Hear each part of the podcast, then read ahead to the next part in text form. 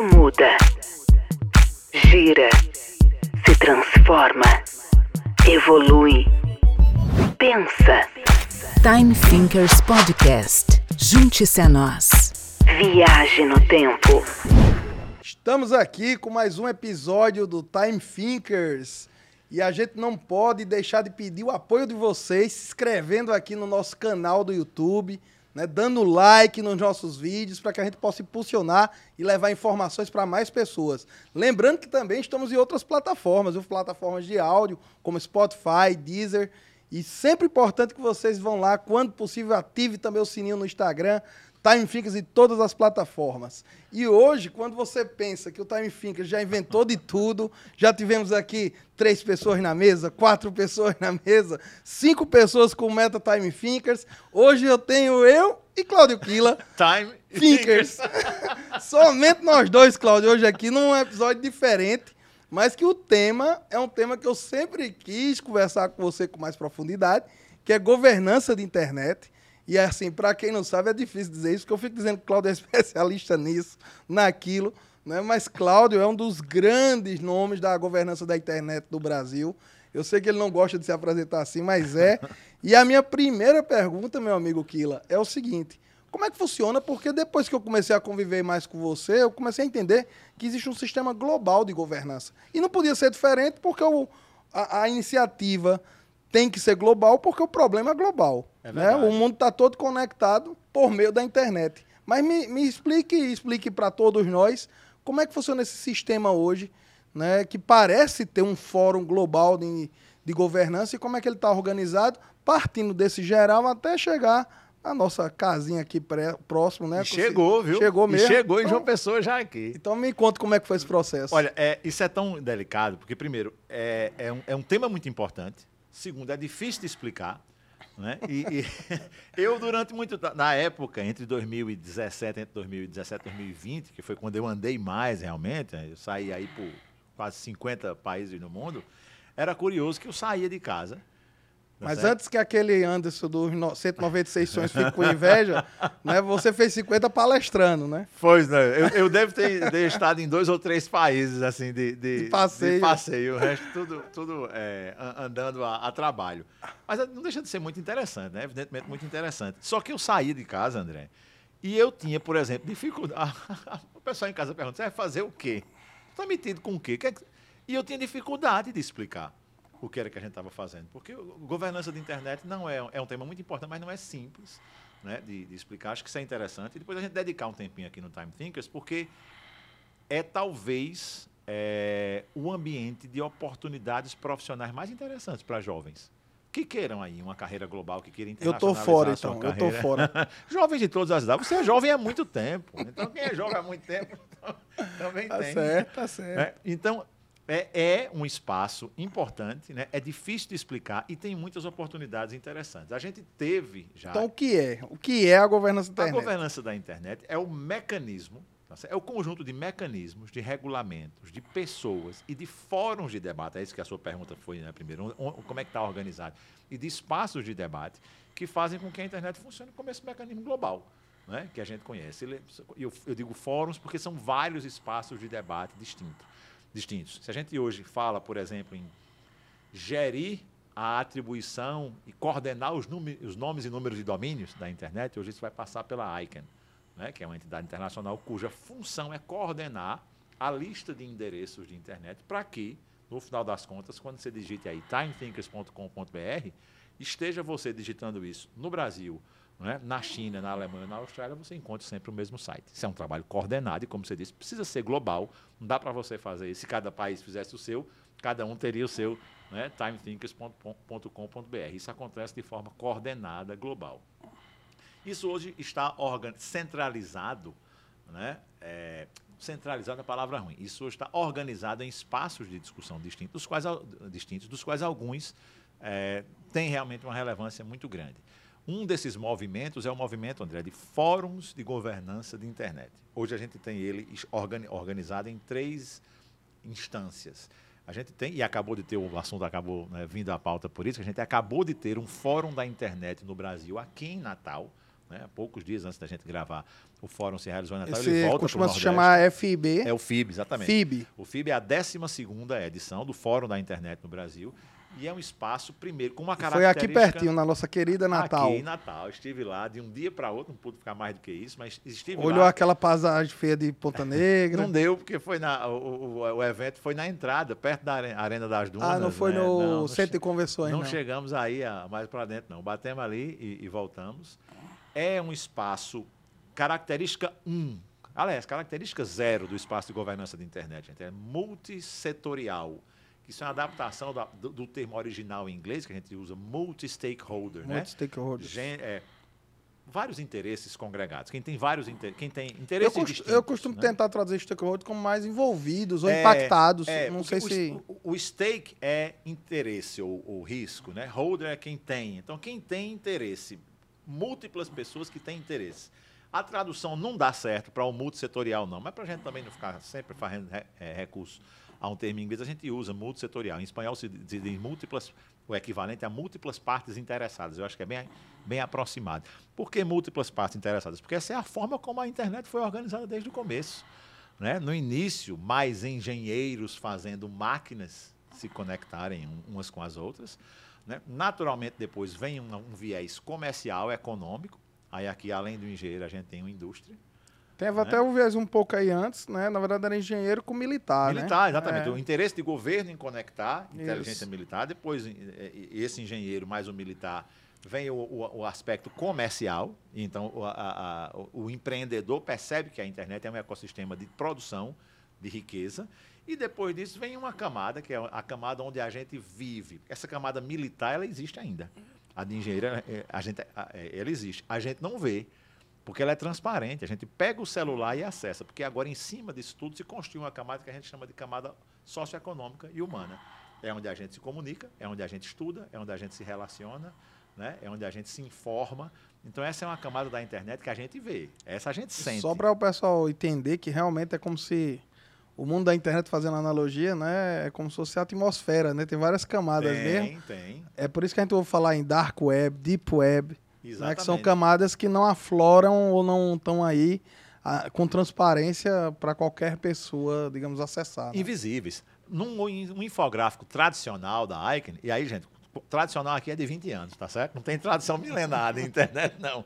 Num gráfico tradicional da Icon, de, de- do- que é dos últimos 20 anos, a gente tem três camadas de internet. Uma é a camada que a gente chama de infraestrutura, cabos, cabo submarino, rede, né, é- é- torre de comunicação. É a, a parte que a gente pega. É engenharia, né? Pronto, engenharia pura. dura. Essa existe, mas a gente não vê. Ninguém, a gente nem, nem se pergunta como é que, é que vai. Né? Existe uma camada depois disso que Coisa, coisa de matuto, né? É. Eu tava uma vez em Noronha e aí eh, o pessoal me mostrou alguma coisa e disse, não, aqui é que vem o cabo de fibra ótica. é, E aí eh, eu nunca tinha parado para pensar que puxaram um cabinho vem um cabo mesmo, vem. físico que tá ali nadando com os tubarões. Vou lhe dizer mais, cabos submarinos hoje são um ponto de intensa discussão geopolítica. Porque esses cabos permitem algumas conexões que, por exemplo, para a geopolítica mundial são questionáveis. Houve uma discussão grande sobre um cabo da Venezuela direto pro Brasil, da, da- de Cuba direto para o Brasil. Né? Um cabo chegando diretamente na Venezuela sem passar por- por- pelos Estados Unidos. Porque existe monitoramento. Esse cabo é é físico mesmo, gente. Vai com o navio, vai passando no fundo Ah. Eu, do mar. eu entendo que a NSA não gostou disso. Essa camada normalmente é invisível, a gente nem se pergunta que ela existe, mas ela é a estrada. Ela é a estrada, a, a- a via, o asfalto. Em cima dessa estrada tem uma camada que a gente chama camada lógica. Eu faço, a- se a gente mantiver a analogia da estrada, eu digo que essa é a camada da sinalização. É quando a gente diz, esse computador se comunica com esse, esse celular se comunica com esse através de protocolos de comunicação. Aqui também trabalham engenheiros. De novo, é uma camada invisível, que a gente não pega nela, mas também é O famoso IP. os, os endereços IP, IP, os, né? no- os nomes de domínio. É, os nomes de domínio, os, os endereços IP, elas estão nessa camada, que é como a gente estabeleceu a linguagem de comunicação entre os dispositivos. Essa camada lógica a gente também não vê, né, mas ela existe. E em cima disso a gente con- construiu a internet que a gente vê. Os sites, os blogs, a, a comunicação, os aplicativos, a compra, a educação, o entretenimento, a música. né? Então, essa é a internet que a gente vê da camada econômica e, e- e sociocultural. Cada uma dessas camadas, André, não é gerida por um país. Mas onde é que desliga o botão? O governo, durante muito tempo, eh, tiveram essa ideia. Para esse levante popular que não aconteceu, onde é que eu desligo? Qual é o botão que eu puxo para desligar a internet? E ela não tem um botão de desligar. Não tem um cabo que você puxa e ela desliga. Por causa desse caráter descentralizado. Essa descentralização sempre exigiu que a internet fosse, ao invés de regulada, que Mas eu deixo aqui, eu já governada. aproveitar para você tirar uma dúvida que eu tenho certeza que é de muita gente. E quando a gente escuta, por exemplo, que a Rússia, dentro desse conflito com a Ucrânia, bloqueou determinados sites na Rússia não são possíveis para que ela controle o que entra e que sai de informação da guerra. Perfeito. Esses controles nunca são absolutos, mas eles existem. Por que eles existem? Por causa da camada física.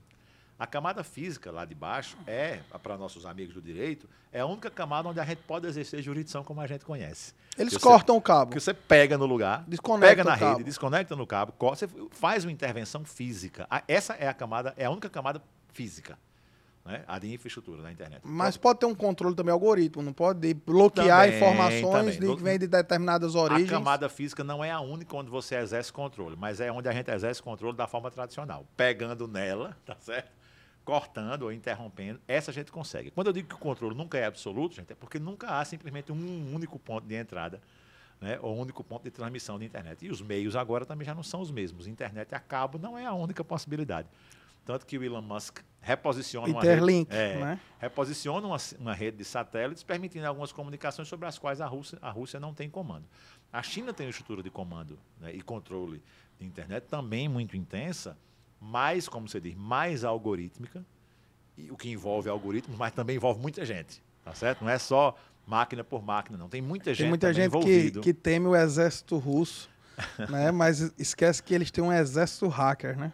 A- a- isso, isso é uma questão hoje de Estado também, né? Essa, essa- esse controle cibernético é uma questão. O Brasil tem, Não, eu digo que talvez seja um exército muito mais eficiente do que aquele que está com rifle na mão. Com absoluta certeza. É um- é- são capacidades estatais e não estatais. A gente diz hoje muito no cenário de, de governança da internet que existem agentes não estatais envolvidos com, envolvidos com ataque de segurança. E isso é complicado do ponto de vista de uma guerra, por exemplo, porque as guerras são declaradas contra entes estatais. Né?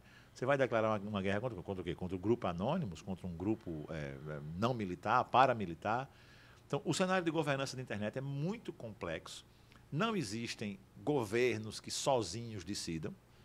Normalmente, esses arranjos são os arran- arranjos multissetoriais ou multi-stakeholders. E esses arranjos multi-stakeholders estão organizados em espaços distintos. No Brasil, a gente tem assim, não são os únicos. O FIB, então, participa governo, sociedade, empresas, todo mundo se encontra. O cenário multi-stakeholder da governança da internet, o, digamos assim, o old school, o tradicional, é um cenário para cinco Esse que stakeholders. é velho, tem uns 20 Esse que anos. é velho, tem uns 20 anos. Ele é um cenário multissetorial com cinco stakeholders. Aqui temos governo e indústria. E esses dois conversariam de qualquer forma. Con- Concorda? Porque o governo tem meio e a indústria tem interesse. Sempre eles conseguem conversar. Qual é a novidade de um, de um arranjo multi-stakeholder? Ele inclui outros atores que normalmente não estariam nessa mesa de, de negociação. Academia, comunidade técnica, sociedade civil. Eu começo a enxergar um outro stakeholder aqui específico, ele normalmente está diluído aqui nesses cinco. Mas eu já propus e já chamei, inclusive, para diversas outras rodas de, de conversa, um sexto stakeholder que, são- que é a juventude.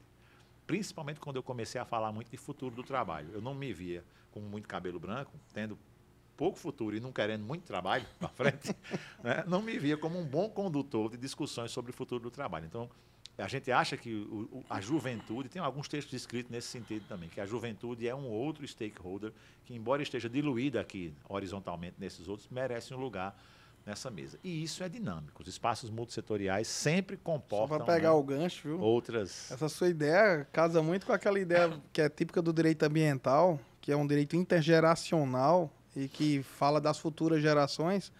Então você talvez esteja trazendo para o direito digital, lato senso, né, o, o direito cibernético para alguns, essa ideia que ele tem que ser também um direito intergeracional, É, porque a gente tem que olhar na verdade preparar um caminho que não é para necessariamente para quem está aqui, mas quem está por vir, né? Eu tive, eu tive um, não por acaso, eu acho um seminário de direito intergera- intergeracional na, na época do doutorado. Eu acho que aquilo me marcou muito, né? De você fazer planejamento futuro de situações jurídicas muito delicadas com base na sua experiência do que foi, né? não necessariamente é a decisão mais legítima para frente. Então, a gente tem esses stakeholders, são esses cinco tradicionais, mais esse sexto que vem ganhando espaço, e há, como eu disse, vários espaços de debate, vários fóruns de debate. Mas qual é o mais global? Existe Oi? um global existe, que é existe. Existe um global oficial, decorrente da agenda de Tunis, né, da cúpula da Sociedade da Informação, que é um movimento de 2005. Essa cúpula da Sociedade de Informação fez com que a já está quase virando tradicional, É. né? Com 15, 17 anos. já virou clássico, né? já é um clássico. É, ela, ela- essa cúpula faz com que a, a Organização das Nações Unidas, através de uma secretaria especial da Unesco, organize um Fórum Mundial de Governança da Internet. A sigla conhecida é IGF, né, que é a sigla para Internet Governance Forum. Nós chegamos aí no décimo. Décimo. Desde 2000, agora eu perdi a conta agora dos IGF já no causa da décimo, tem 15 pandemia. anos, a Tem. periodicidade é o que? Um, É anual. anual? É Ah, normalmente um evento ao final de cada ano e que nós temos aí 15 ou 16, já chegou em João Pessoa. Ele já veio a João Pessoa. Ele esteve no Brasil duas vezes, uma das quais em João Pessoa em 2015, não faz muito tempo. Então, em 2015, se a gente quiser colocar assim, um dos eventos de governança da internet mais importantes do mundo. Isso eu não lembrava. que Pois é. Eu vivia aqui. na Bélgica e na época era passagem de verão para João Pessoa, não tinha condição, não tive condição de vir. Perdi o IGF de João Pessoa. Já tam- foi a quantos? Eu já fui a seis. O- a partir do ano seguinte, eu não perdi nem. eh, Aliás, perdi esse ano, que foi o de Polo, o da, o Você já 2021. tem pelo menos um cartãozinho de fidelidade. Eu tenho, já eu sou- faço parte dos ex- do Expert Group, né, do, do, do Fórum Mundial de Governança da Internet. A partir do ano seguinte, que foi 2016, Guadalajara, aí eu estive em todos até o final da pandemia. No, o ano passado foi em Katowice. Aquela Guadalajara que viu a famosa a, seleção Gua- de 70. a Guadalajara de, de Pelé, Jairzinho É. e Rivelina. E qual é o próximo? Onde é que vai ser o próximo IGF? O próximo IGF acaba de ser decidido que será em Addis Abeba, na Etiópia. Né? Então, nós, nós teremos um IGF voltando. O- esse grande evento organizado, eu digo um grande evento, porque não é o único, como eu disse. Mas esse é formalmente organizado pela Organização das Nações Unidas. Tem um debate multissetorial tão profundo, André, que nem a agenda é definida somente pela, pela ONU. A agenda é definida multissetorialmente né, por esses stakeholders todos. Ela é de- debatida entre junho e entre abril e junho, definida entre junho e julho por um comitê global, multissetorial, com, com integrantes de várias partes do mundo, de vários segmentos. E aí essas sessões acontecem durante o IGF, que é um encontro que hoje está para três ou quatro dias, mais um Day Zero, né, que é um, day- um dia onde acontecem algumas discussões preliminares. Ao longo desses dias, para que vocês tenham ideia, gente, acontecem algo em torno de 200 a 300 sessões. Então, em uma mesma, em uma mesma hora, nós temos entre 10 e 12 sessões simultâneas. É um evento incrível de você conhecer, mas que a gente também tem que se preparar um pouquinho para ir, porque senão na hora você quer ver. Evidentemente, muita coisa é interessante, você não consegue ver tudo, né? E, e a gente precisa estar um pouco preparado. E o Brasil Mas tem, tem, um aquela ótimo linha do, histórico. que os eventos acadêmicos grandes, pelo menos, né? Em minha experiência Ah. não é tão vasto, mas eu participei de vários compets, que é o considerado o maior evento da Academia Brasileira de Direito, né? Que a pós-graduação jurídica organiza. E aí eu penso que é normalmente num local com muitas salas Sim, e sim. cada sala tem uma temática, às vezes temáticas muito próximas, é verdade, mas aí cabe a você se organizar bem.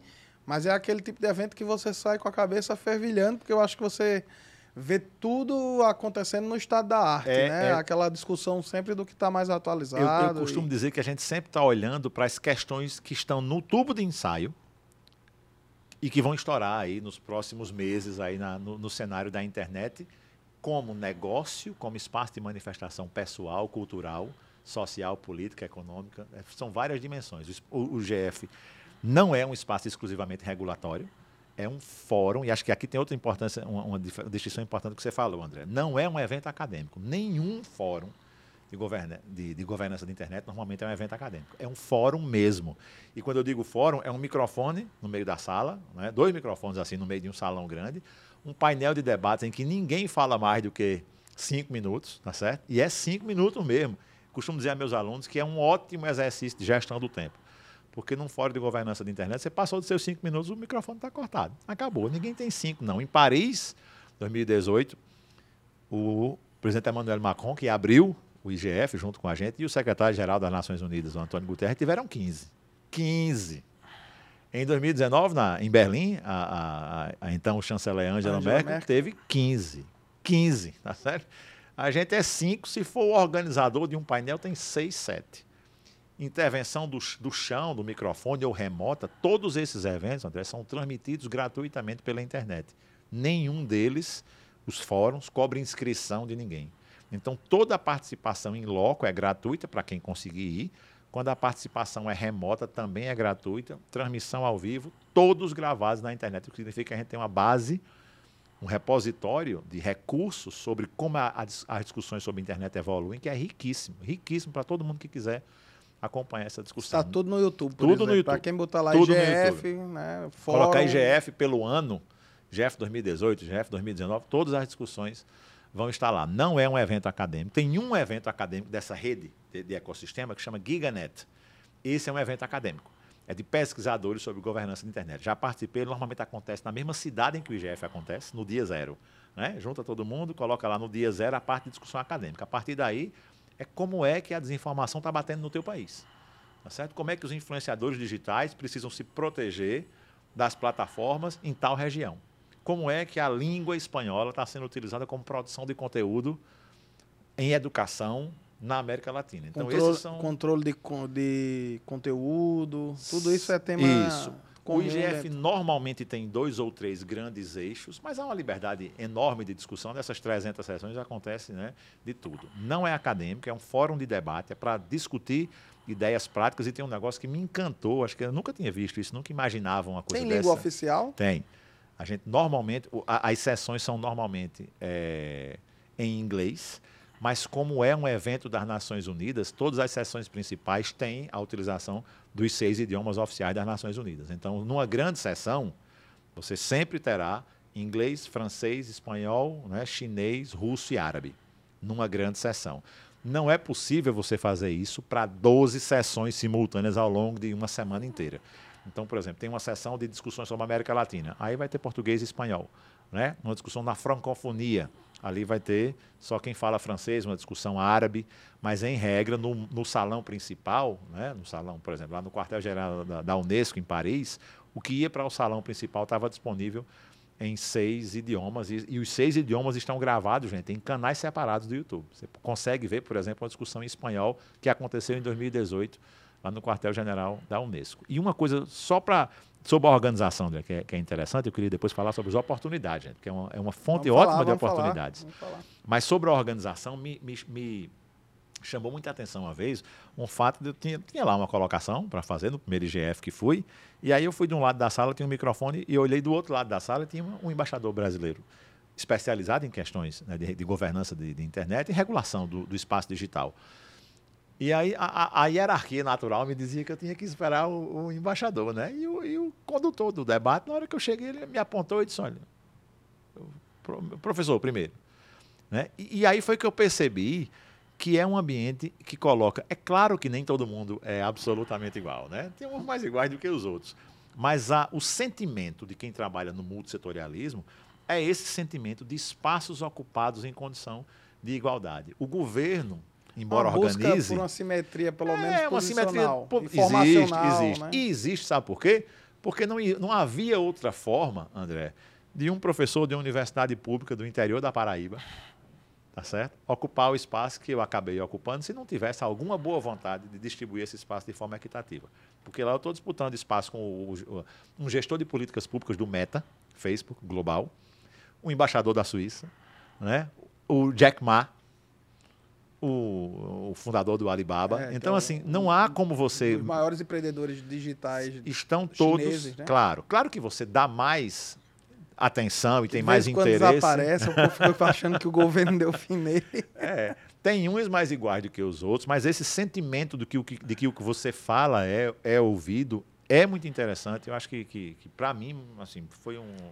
É uma das duas razões porque eu não saí do, do espaço ainda. Mas vamos lá, vou desafiar. Se você fosse apontar aí as cinco maiores oportunidades, onde é que você vê aí desse, desse, desse ambiente? De áreas ou de. Enfim. É, um- um fórum de governança de internet, esse global, né, é um espaço é, é, muito importante mas ele também está subdividido. Existem fóruns regionais de governança da internet para cada uma das, das regiões, pelo menos. A gente tem um fórum regional europeu, um fórum regional latino-americano, que chama LAC-IGF, para efeitos de internet. Curiosamente, a, América Latina está junto com o Caribe, O que é o Latin C? LAC? America and the Caribbean. Ah, in the é, Caribbean. é América Latina e, e o Caribe, então nós temos o LAC IGF, que ainda há uma possibilidade, embora remota, da gente trazer para Paraíba, tá certo? Nesse ano. É, temos um fórum Asia Pacific, né, a Ásia do Pacífico, temos um fórum africano de governança da internet e temos um fórum da América do Norte de governança de internet. Esses fóruns são regionais. Eles acontecem um pouquinho antes do fórum das Nações Unidas. Então esse fórum normalmente é o da Nações Unidas é novembro, O de dezembro. Etiópia.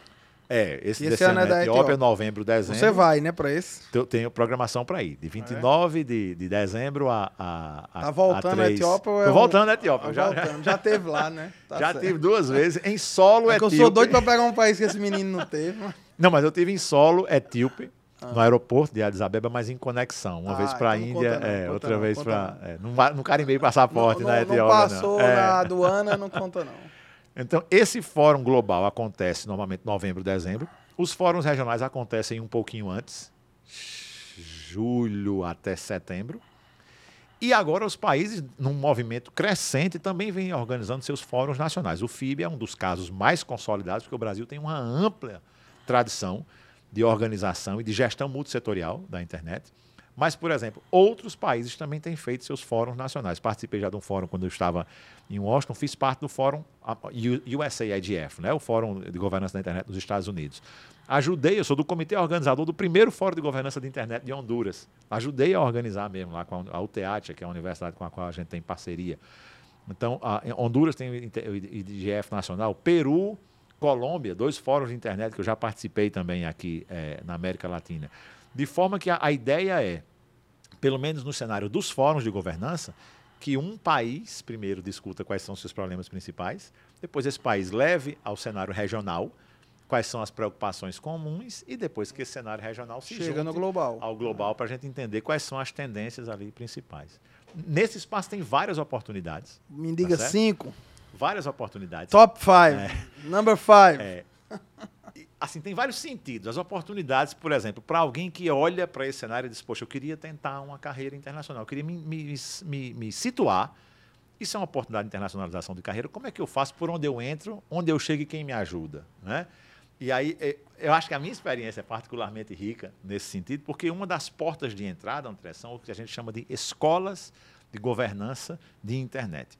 O Brasil, por elas são normalmente regionais. A gente tem uma escola africana de governança de internet, uma escola Ásia-Pacífico de governança de internet, uma EuroSig, que é a escola europeia de governança de internet, essa tão bem consolidada que tem uma sede. Acontece em Dresden, na Alemanha, no verão. Tá aí, eu conheci né? Dresden. Olha aí, tá vendo? Eu não Mesmo conheço. E nós temos aqui no continente Lindíssimo, sinal. Pois, pois é. A, a escola acontece num ambiente é, maravilhoso, também muito já tradicional. E nós temos aqui, na América Latina, a chamada SIG, a South School on Internet Governance, Escola Sul de Governança de Internet. Mas como o Brasil tem uma tradição muito rica e o Comitê Gestor da Internet do Brasil, que é a entidade que é, é, maneja, Gerencia, né? né? gerencia, maneja, coordena aspectos relacionados à internet no Brasil, tem muita tradição e é um, um organismo muito bem visto no mundo inteiro.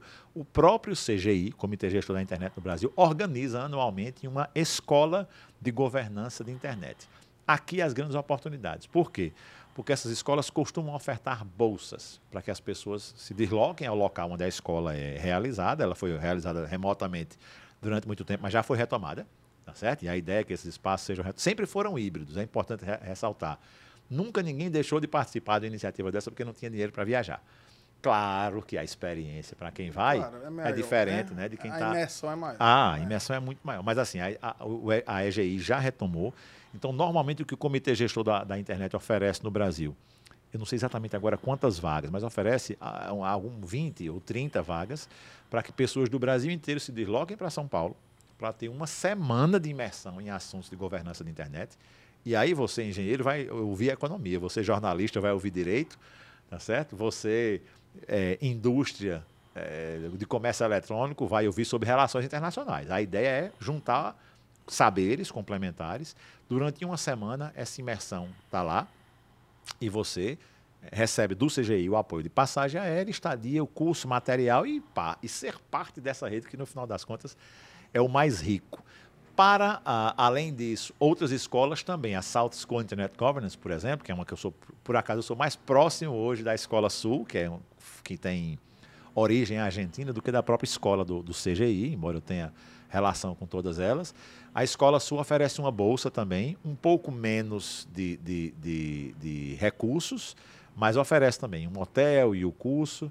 A escola eh, europeia, acho que até se paga para frequentar. Cada um tem a sua organização, mas essa é uma oportunidade de entrada. As Sem escolas de governança. Por quê? Porque você não sabe ainda. Se, se você se faz a pergunta na primeira vez, eu, eu sou é, filho da Escola Sul de Governança da Internet 2015 em São José da, da- São José da Costa Costa Rica. Rica. É, comecei lá. E no meu primeiro dia, uma jornalista costarriquenha me pergunt, perguntou lá em público a todo mundo essa governança da internet se come com o quê? E aquilo ficou na minha cabeça porque eu não conseguia explicar em casa o que eu fazia, né? E a resposta a essa pergunta me ajudou, as respostas a essa pergunta me ajudaram a, a- a desenhar o, a o meu discurso sobre governança de internet. Então, se você não sabe com que se come governança de internet, a porta de entrada, naturalmente, é uma escola de governança que normalmente tem esse suporte eh, financeiro para a gente chegar para o cidadão brasileiro, um, um dos melhores suportes financeiros que há. Para outra porta de entrada é a participação nos fóruns, tá certo? E essa participação nos fóruns é uma participação que também é suportada. Eu fico imaginando, nos fóruns existe uma espécie de olheiros, né? É prévio. Tem, prévio. tem. Eu já fui. Dizendo assim, eu acho que, como é um tema que você colocou, inclusive para a sua proposta, é um dos stakeholders que tem que se agregar é a juventude, eu penso que é um ambiente que atrai naturalmente os jovens, Sim. né? E jovens de diversas formações é, acadêmicas, formais, e a gente ainda está preso a isso, que a gente já sabe que isso está mudando. Sim, né? claro. Mas, é, de alguma forma, esses jovens participam do painel e eu penso que ali pode ser um- uma boa oportunidade para que olheiros, seja do- das empresas, do governo, é, de qualquer área, acabem pescando algumas figuras ali. Definitivamente, definitivamente. Tanto nas escolas, como nessa outra, outra oportunidade que eu ia mencionar dos fóruns, tem sempre gente né, desses stakeholders que estão prontos ali para. Esses, esses projetos nunca acabam. Se a gente, vocês devem concordar aí que, que a nossa migração para utilizar a internet como espaço de convivência ela só tende a ser mais intensa. Né? Então, as grandes plataformas costumam mesmo encontrar ali grandes, bons parceiros para os seus projetos, contratar profissionais, até os governos, mesmo os governos que têm mais liberdade de contratação ou para projetos temporários, costumam olhar para aqueles espaços como espaço de pessoas preparadas para contribuir. Né? Mas nos próprios fóruns, André, há programas que ajudam o onboarding, né? a trazer aquela pessoa que normalmente ali saiu da escola ou tem interesse a começar a, a- a se integrar. O Fórum da Internet do Brasil, por exemplo, leva jovens, agora em Natal aí tinha uma, uma- uma- uma- acho que duas dezenas de jovens, para quem o CGI cobre passagem, estadia e uma diária e, como você perguntou, formação prévia. Aí desse movimento no CGI eu participei como um mentor prévio daqueles jovens que iam. Por quê? Porque se você tem três, quatro, cinco sessões simultâneas e o jovem ainda não.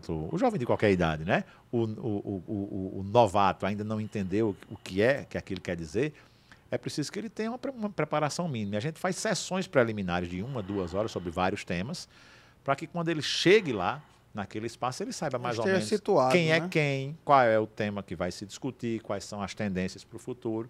E ali ele, ele se situa. O Fórum Brasil tem isso, e esse apoio vem do CGI. Outros fóruns de governança também têm mecanismos de apoio. O LAC tem bolsas. Normalmente a, a bolsa do LAC é uma ou outra, ou passagem ou estadia. Né? E aí a pessoa tem que bancar a outra parte do que, do que, do que é despesa. E o Fórum de Governança da Internet também tem algumas bolsas que podem vir ou do CGI, acho que nesse momento no Brasil a gente tem bolsas passíveis de serem eh, conseguidas pelo Comitê Gestor da Internet no Brasil, que leva entre 10 e 15 jovens para cada fórum desse, que esse ano é na Etiópia.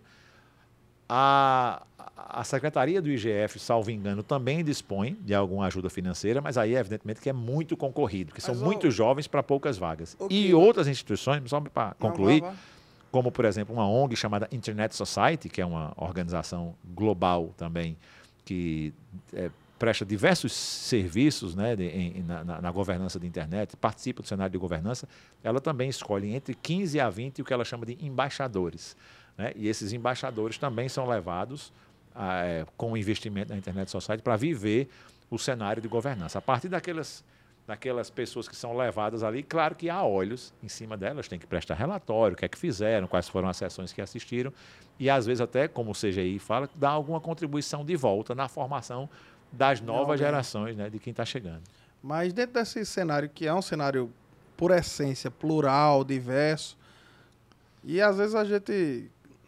Eu penso né, que não há uma ideia de restrição, mas quais são o- o- o- as carreiras de profissionais que comumente habitam esse ecossistema? Sim, curioso. A gente sempre tem profissionais de carreiras jurídicas. Muitos dos brasileiros que estão lá são de carreiras jurídicas, embora É não seja, regulador não seja, não seja jurídico de gravata e paletó. Regulador É. tem todo canto. Mas tem muito, André. Isso é, isso é, e, e a gente olha para isso quando a gente pensa, por exemplo, na orientação de um filho. Muita gente de outras áreas. As áreas de, de, de tecnologia, telecomunicações, engenharia são absolutamente presentes. Mas aí também não é. Do mesmo jeito que o advogado não é advogado de, de paletó e gravata, o engenheiro também não é o engenheiro isolado do mundo. Concorda? É preciso que o engenheiro tenha alguma noção de relações internacionais, de geopolítica, de regulação. Então, todas as carreiras que se complementam estão ali.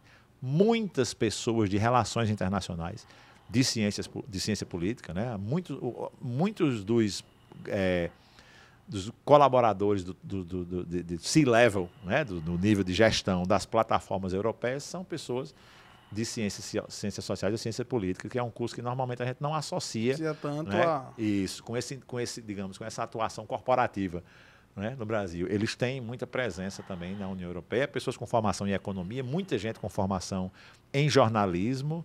É, eu costumo ver pouca gente na área de saúde, mas já há trilhas de discussão. Por exemplo, nós tivemos no IGF, é, no IGF em, em Paris, em 2018, eu estive organizando 12, or- como organizador de 12 painéis diferentes. É, e nesses, um desses painéis era um painel de discussão sobre venda remota de medicamentos. Tá certo? Esse era um painel absolutamente dominado por profissionais da área de saúde, farmacêuticos e médicos também. É Porque aí fica claro que tem uma grande indústria também interessada, tem claro. muita coisa aí. Mas eu penso que já dá, já é hora de ter alguma coisa na área de psicologia e medicina do homem conectum.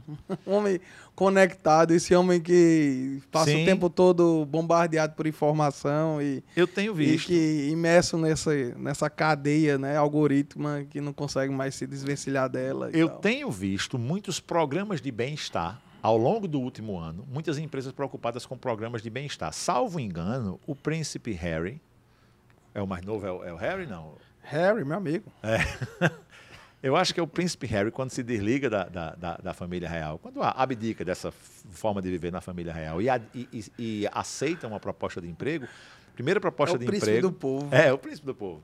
A primeira proposta de emprego que ele aceita é nos Estados Unidos, vinculada a uma campanha de sanidade mental relacionada à internet. Eu tenho visto muitos programas de integridade de empresas, de grandes corporações ao longo do último ano se dedicarem a essa causa. Eu ainda não vi essa causa. É muito curioso você pensar, porque eu ainda não vi essa causa ganhar o palco né, de um evento como o IGF, como, por exemplo, desinformação, né, como controle de moderação de conteúdo ganhou ao longo dos últimos Combata anos. fake news, Sim. etc. Mas certamente a- acontece. A programação não está definida ainda e, de repente, a gente ainda tem um, je- um É, jeitinho de interferir aí. É.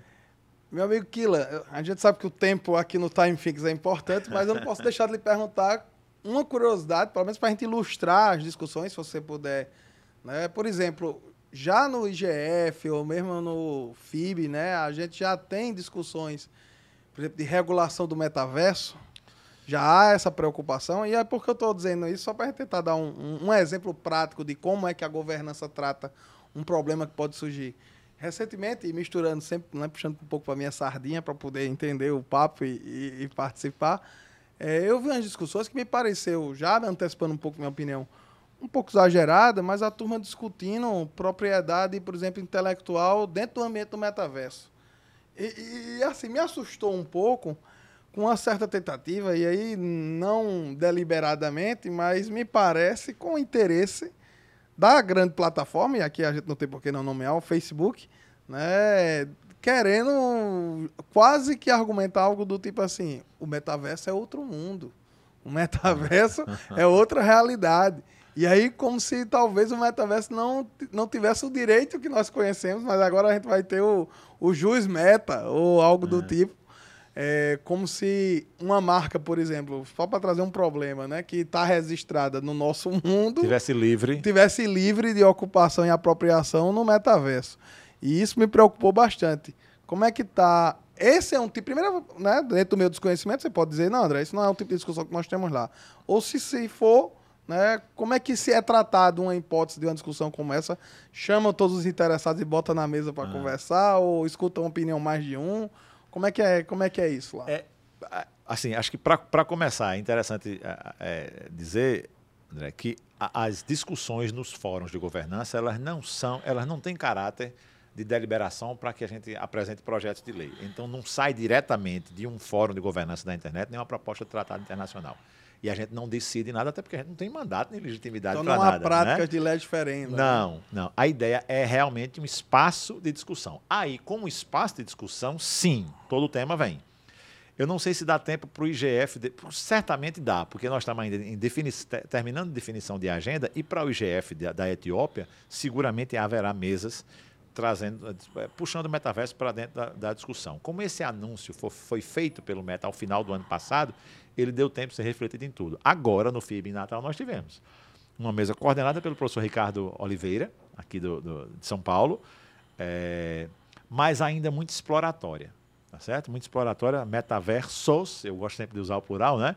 Realidade, assim, eu gosto do plural e gosto também de questionar conceitos. Eu vou dizer assim, realidades estendidas, aumentadas né? E, e, e, ampliadas. Já começa daí, né? Porque metaverso é uma marca, né? Pois é. é. Então é. já começa aí, para a turma entender, é como se chamar a fotocópia de Xerox. De Xerox, pois é. Xerox é uma marca. Então é. a gente tem que começar a entender que vai ter outras plataformas Sim. com outros universos virtuais que você vai poder acessar. Por isso que acho que... Do mesmo jeito, fazendo outra analogia para a turma acompanhar, que a blockchain não é só a do Bitcoin, né? Nós temos a Ethereum e tantas outras Exato. que surgiram a partir daí. Eu estou chamando ou de metaversos, para deixar claro que nós temos cenários plurais né? Podia estar usando uma expressão universos paralelos ou alternativos, embora isso ficasse assim meio, meio pirado demais. É o táxi lunar. Mas, mas, mas assim, se a gente for olhar, para mim, hoje a, a melhor descrição para esse cenário são de realidades, cenários de realidades aumentadas, estendidas ou, ou, ampliadas, tá certo? Essas realidades já estão presentes, elas vão alterar a, a, a nossa vida, o nosso dia a dia a gente já enxerga hoje uma ou outra publicação muito. Tem um e-book sobre metaverso de um, uhum. de um, bom escritório aqui, coordenado por um bom escritório no estado de São Paulo, mas que a gente olha os textos, por enquanto, são publicados de dois, duas ou três páginas, pequenos ensaios. O que é que eles estão fazendo? Problematização, mapeamento de problematização. É isso que a gente tem hoje, né, em termos de metaverso. A prática está mais envolvida? Tá. Para quem está com óculos de console, aí já tem jogo, já tem vídeos, né? já tem universos de trabalho. Já tem reunião. Reuniões virtuais. Então já estão acontecendo coisas ali, já estão acontecendo também disputas, propriedade imobiliária, né? em realidade estendida, aumentada. É, então, as discussões já estão ali. Eu não estou vendo nenhum, não, não, não identifiquei até agora nenhuma discussão que pretenda flexibilizar o que existe de mais sagrado nos Estados Unidos, tá certo? Né? depois da Constituição, o que existe de mais sagrado para a economia norte-americana, que é a norte-americana, que é a propriedade intelectual. Não vi ainda nenhuma proposta viável de flexibilização de propriedade intelectual. O que eu vejo é exatamente o contrário. A tentativa de marcas já estabelecidas, de um branding já construído, de explorar novos espaços comerciais, de gerar novas experiências com, com usuários. Né? Mas como é uma discussão que chegou à primeira mesa de, de, de trabalho de um fórum agora, agora, em Natal, e chegará à primeira mesa de um fórum global ainda em dezembro, é, tem então espaço para o suspense, cenas para um próximo capítulo, né? Ô Esquila, é eu isso. acho que o tema é riquíssimo, né? Como você disse aí, é, ficou claro que as oportunidades são oportunidades profissionais de diversas áreas, são oportunidades acadêmicas em diversas áreas, né? E eu diria, quando acadêmicas, não só de pesquisa, mas como você mesmo, né? Que já, já me ensinou, como de capacitação, né? Sim, tem você- muito redesenho de carreira né, Justo, nessa, você, nessas você oportunidades. pode, a partir de, é um mundo tão novo que uma pessoa com pouco tempo, eu, tô, eu tenho dito muito isso, né? A gente que acaba eh, se relacionando muito com a juventude em começo de carreira, e a gente diz, gente, é tanta oportunidade aí. O problema é que se você quiser ser uma referência e nenhum demérito a esse desejo, e é possível, em direito civil, você vai ser, mas você vai ter uma concorrência É o verdade. direito civil está aí há, desde sempre, então temos especialistas de direito civil com 50 anos de carreira e você vai bater de frente com essa concorrência. Mas se você resolve ser, por exemplo, especialista em metaverso, o maior especialista em metaverso, É. Tem Mark Zuckerberg, Tem tem, 10 quantos anos, anos? tem 10 meses de experiência Pois prática. é, ele tem, ele tem aí, vamos supor que ele tem de programação uns três anos aí, ou É, mais, não sei. que o projeto venha, venha de 3 anos. De três né? anos. Então, assim, qual é a melhor concorrência de você bater de frente? E talvez você não vai se capacitar em um mês, não é essa a ideia. né? Ninguém aqui vende facilidade, né? A gente gosta do mundo real e, e muito claro. Mas com talvez um ano de imersão em fóruns, em outros momentos de debate, e claro, em muito esforço pessoal de informação e de, e de desejo, você começa já tá pronto para capacitar quem não tem essa sua experiência. Nós temos em, pro- em proteção de dados e privacidade no Brasil grandes especialistas, referência em mercado, que há dois anos não tinham tocado no tema. Então é uma Pois área é. que permite essa especialização. Depende, evidentemente, do, do apetite que você tem né, para consumir, se formar naquele, naquele, naquele tema novo, mas assim, realmente é como você diz, você não precisa do milênio de experiência, mas precisa de muita dedicação e é um tema muito aberto aí a, a- a participação. É um tema fantástico. A gente ainda vai ter até time thinkers e metaverso Ah. e em outras realidades aí estendidas, né, aumentadas, enfim. Então, gente, queria agradecer, Cláudio, aí a aula, né, de governança. Ah, legal o espaço para a gente discutir isso. Eu que convivo com você, eu vejo o seu olho brilhar toda vez que você fala desse tema e é isso que é importante que as pessoas entendam.